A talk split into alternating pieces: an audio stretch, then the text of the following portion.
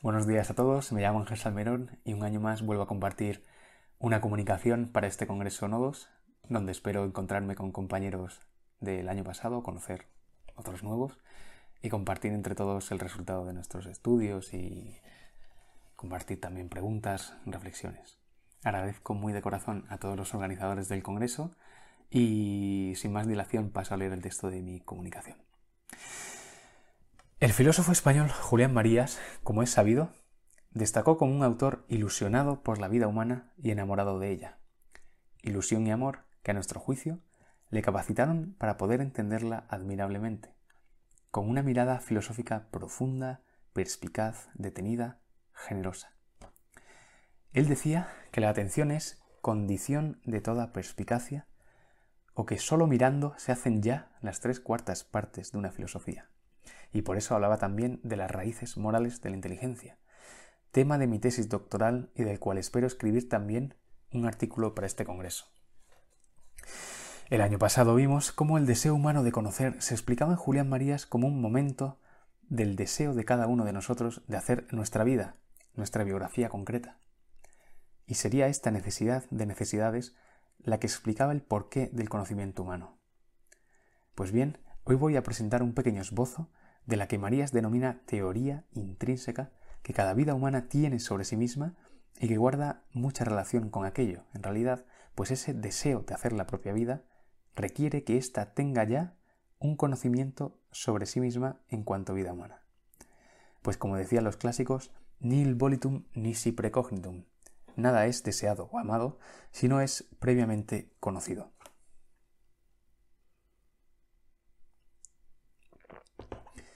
Pues bien, ¿de qué se trata la teoría intrínseca de cada vida humana?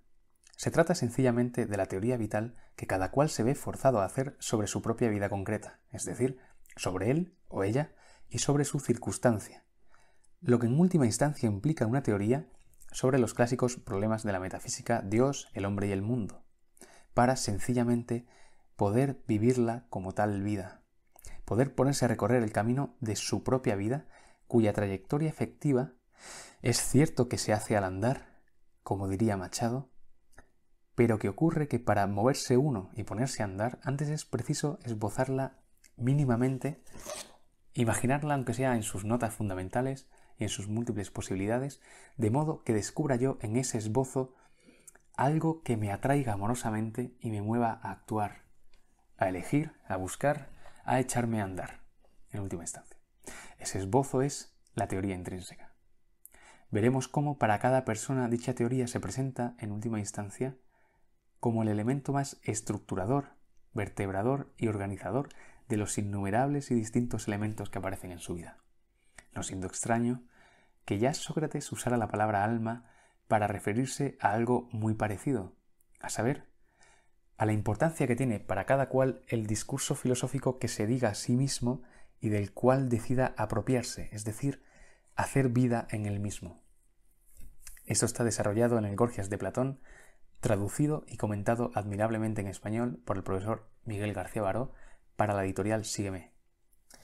Pues bien, como decíamos, la condición de posibilidad para Marías de esta teoría intrínseca es que la vida, en cuanto tarea por hacer, se sepa ya a sí misma como tal, es decir, sepa que ella consiste justamente en proyecto personal un tipo de realidad absolutamente reductible al animal, a la natural.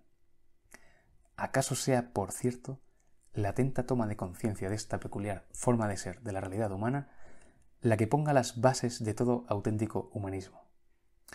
Por tanto, no apunta todo esto únicamente a la idea evidente de que la vida humana, cada vida humana, sepa ya de su propia realidad o existencia, sino que María se apunta a que la vida humana se sabe también, como decimos, en su carácter proyectivo, en su carácter futurizo, en su momento inevitablemente irreal de ella, pero no por ello, esto es lo más interesante, sin influencia real y decisiva en lo actual.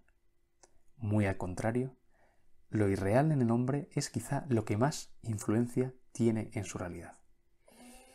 En este sentido, el hombre no sería sólo animal de realidades, sino también, acaso más, de irrealidades. En una palabra, la vida humana personal se sabe a sí misma como totalidad, hecha ya solo en parte, haciéndose en el presente, pero sobre todo por hacer en el futuro. Totalidad, por tanto, presente, pasada y principalmente futura, es decir, ontológicamente abierta, sin estar clausurada en ningún caso como cosa ya dada, definida o hecha.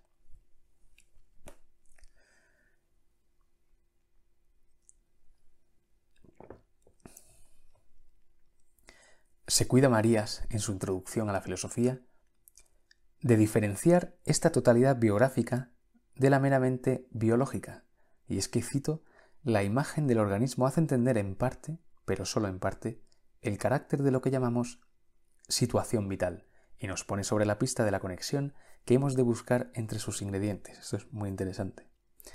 Pero esta analogía solo es fragmentaria y tomada al pie de la letra induciría a un profundo error, ya que la realidad humana, individual, social, histórica, difiere radicalmente del organismo biológico, porque éste, una vez constituido, funciona de un modo estable y permanente, de suerte que sus propias modificaciones emergen de su previa estructura o naturaleza, mientras que la humana sólo se realiza en la forma del acontecer temporal, fin de la cita.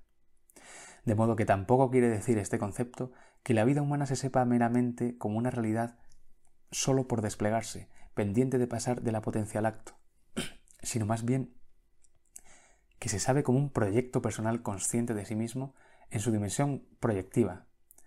Es decir, capaz no sólo de actualizar con su acción todas sus potencias y sus posibilidades reales, sino también de anticipar en ella imaginativamente novedades, posibilidades en principio solamente irreales, únicamente imaginadas o esbozadas.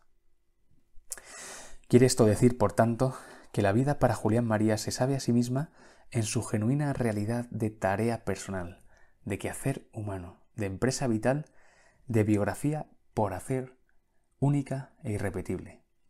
Y es que la vida es, para Marías, cito, unidad máxima, totalidad que se es presente a sí misma en cada instante, tanto que la totalidad preexiste realmente, no sólo de modo ideal o regulativo, a sus diversificaciones internas. Fin de la cita.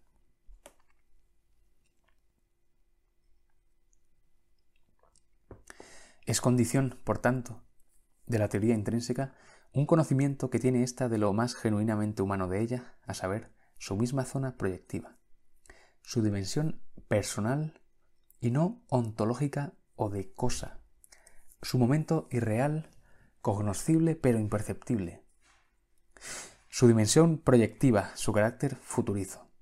Si todos proyectamos, es que todos sabemos de algún modo a priori que podemos proyectar y que no podemos dejar de hacerlo. En una palabra, que somos futurizos. De aquí que, para Marías, lo esencial en la persona humana sea su carácter viniente.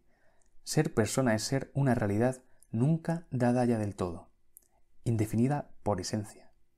Él, por ejemplo, hablaba con gran belleza de que la persona humana acontece en su rostro y que por tanto mirar un rostro es mirar no una realidad ya dada o ya hecha, sino una realidad haciéndose delante nuestra. Pero no es que sepa la vida, la de cada uno de nosotros, de sí misma de manera aséptica, podemos decir, sino que lo propio de la vida es que ella se ilusiona sobre sí misma y se ama como vida humana. Se ama como lo que sabe que es, un quien que se está haciendo, una bellísima creación que no está jamás hecha ya definitivamente, sino que se hace cada día en su misma vida, en su concreta circunstancia, la cual tiene como tarea biográfica que reabsorber. Este verbo reabsorber es importante, pues la hazaña de ser persona consiste justamente en un constante evitar que la circunstancia le absorba a uno mediante la reabsorción por él o por ella de su circunstancia, es decir, mediante su personalización, imponiéndole yo un proyecto personal que haga que ella deje de serme inhumana y hostil. Esta tarea de reabsorción la hacemos todos cada día con cuidados diarios de higiene, alimentación, deporte, limpieza, trabajo, acaso actos religiosos, etc. Estamos personalizando el entorno. el cual nos absorbería literalmente, nos reduciría a pura naturaleza si no nos comportáramos como personas.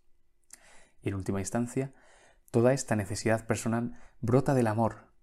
Solo el que ama su vida, es decir, a él mismo o ella misma, y a su circunstancia toda, la cual incluye sus prójimos y el universo entero, encuentra en ella, en su vida, la fuerza moral de abordar esa faena poética de la que hablaba Ortega en qué consiste la vida propia. Por todo ello, hablaba también Ortega, con todo rigor y seriedad, de que la filosofía era, cito, la ciencia general del amor. Fin de la cita. Ya por cierto, Tomás de Aquino vislumbró esto en su suma teológica, cuando escribió que cuando un niño alcanza la edad del uso de razón, cito, lo primero que entonces le ocurre pensar al hombre es deliberar acerca de sí mismo, fin de la cita, y en virtud de dicha deliberación es capaz luego, nos dice Tomás, de orientar toda su vida al fin último, a un posible fin, o bien el dinero, o bien el poder, o bien el placer, acaso a Dios.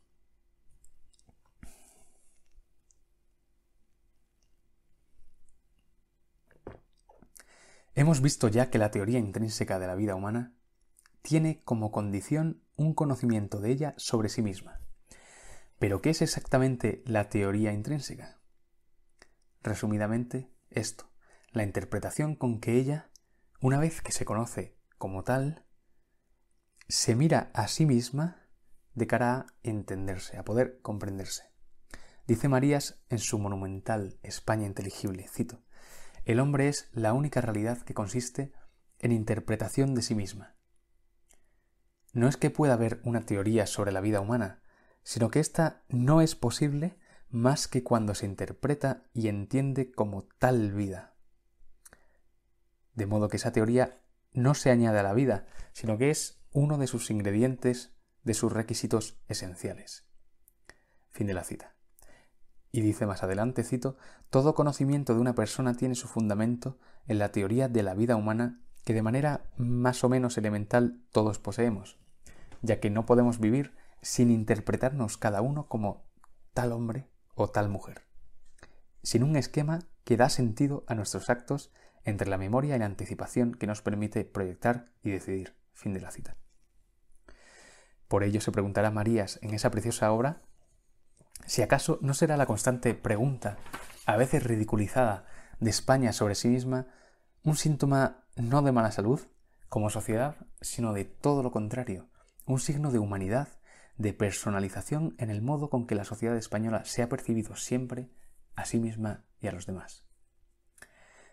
También dice, en el método histórico de las generaciones, cito, necesito un proyecto vital, una imagen más o menos vaga del argumento de mi vida, una pretensión que como tal me constituye, y eso es lo que hace que en cada momento elija una de entre mis posibilidades y posponga otras.